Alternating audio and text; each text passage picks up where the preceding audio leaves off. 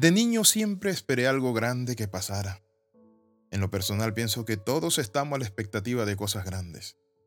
Todos los seres humanos tenemos una expectativa de recibir, de viajar, de buscar, de conseguir, y por eso están los sueños, las visiones, los anhelos y los deseos. Hoy quiero hablarle de un tema muy importante, y por eso le doy la bienvenida a este devocional titulado Lo anhelado y deseado. Aprovecho esta oportunidad para presentarle la más grande noticia para la raza de Adán. Desde tiempos muy lejanos Dios tenía un día preparado. ¿Y para qué era ese día? Para mostrar el regalo más grande que tenía para la humanidad. ¿Por qué hacerlo? Era el nacimiento de su hijo. Pero ¿cómo iba a ser regalo? Dando su vida en la cruz. Pero antes de la cruz nació en Belén de Judá.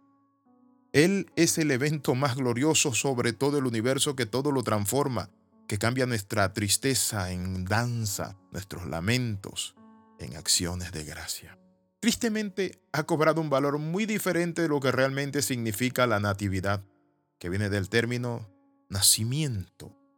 Fuera de que para el hombre moderno significa consumir, embriagarse, hacer negocios, comprar arbolitos, jugosas ganancias para la autorrealización de los empresarios. Pero hoy quiero decirte esto, no debes perder de vista un evento muy glorioso, y es que Él nació. La razón por la cual Jesús nació, vamos a ver las razones por la cual Él nació.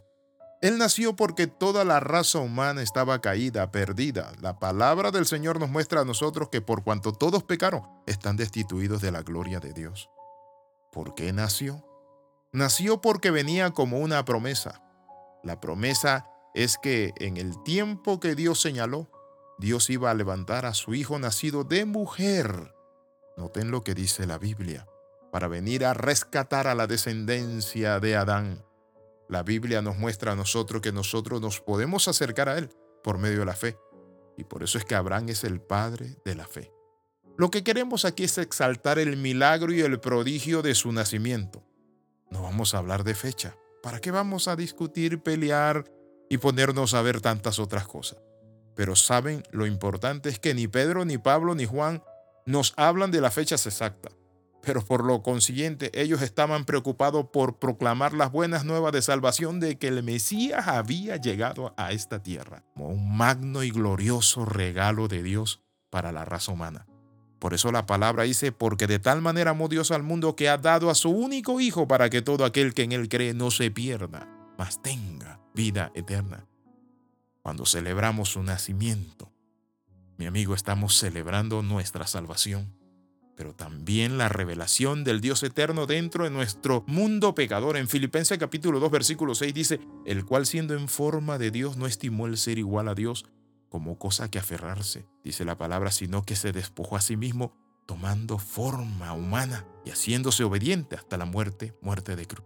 Hay personas que presentan a Jesús como un profeta, como un mártir. Es más, he conocido a personas que dicen, yo admiro a Jesucristo por lo que hizo, pero saben, Él no es Dios. Pero quiero decirle, Jesucristo es Dios. Es la promesa que la palabra del Señor nos dice a nosotros en el libro de Isaías. Porque un hijo nos es nacido, hijo nos es dado, y el principado será sobre su hombro, y se llamará su nombre consejero, príncipe de paz. Pero también habla de Padre eterno. Noten eso. Dios fuerte. ¿Y por qué hago Dios fuerte ese énfasis? Porque ningún hombre puede llamarse Dios ni fuerte ni Padre eterno, solo el Padre eterno es Jehová. Pero ¿saben qué? Jesucristo es Jehová. Recuerden que el nombre de Jehová aparece en Éxodo capítulo 3 cuando el Señor se le revela a Moisés, que Moisés ve la gran visión de la zarza ardiente. Dios le dice, quita, quita la sandalia de tus pies porque el lugar donde estás es santo. Luego le hace un llamado. Y Moisés le dice, ¿en nombre de quién voy a ir? Y Dios le dice, ¿saben lo que le dice Dios?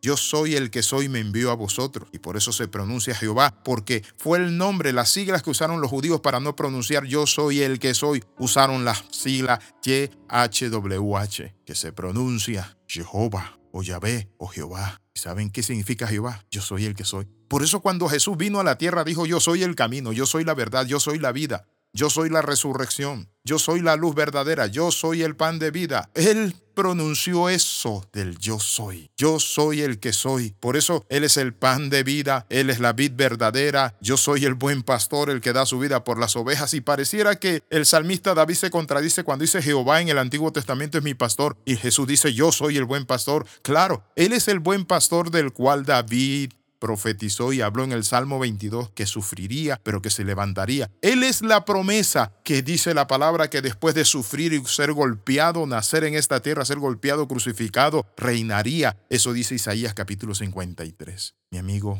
¿Qué le parece si le agradecemos a Dios por este regalo y abrimos nuestros ojos y hacemos un alto y no nos dedicamos a beber y a embriagarnos, sino con nuestra familia nos sentamos en la mesa y le decimos, Señor, gracias por haber nacido. Gracias, Señor Padre Santo, por haber llegado a esta tierra, por haber venido para salvarme. Oramos, Padre, en el nombre de Jesús. Qué lindo y glorioso es tu nombre, oh Dios del cielo y de la tierra. Gracias por venir, verbo de vida. Gracias por morir. Gracias por nacer. Gracias por venir por segunda vez por tu pueblo. En el nombre de Jesús. Amén y amén. Escriba más 502 42 45 6089.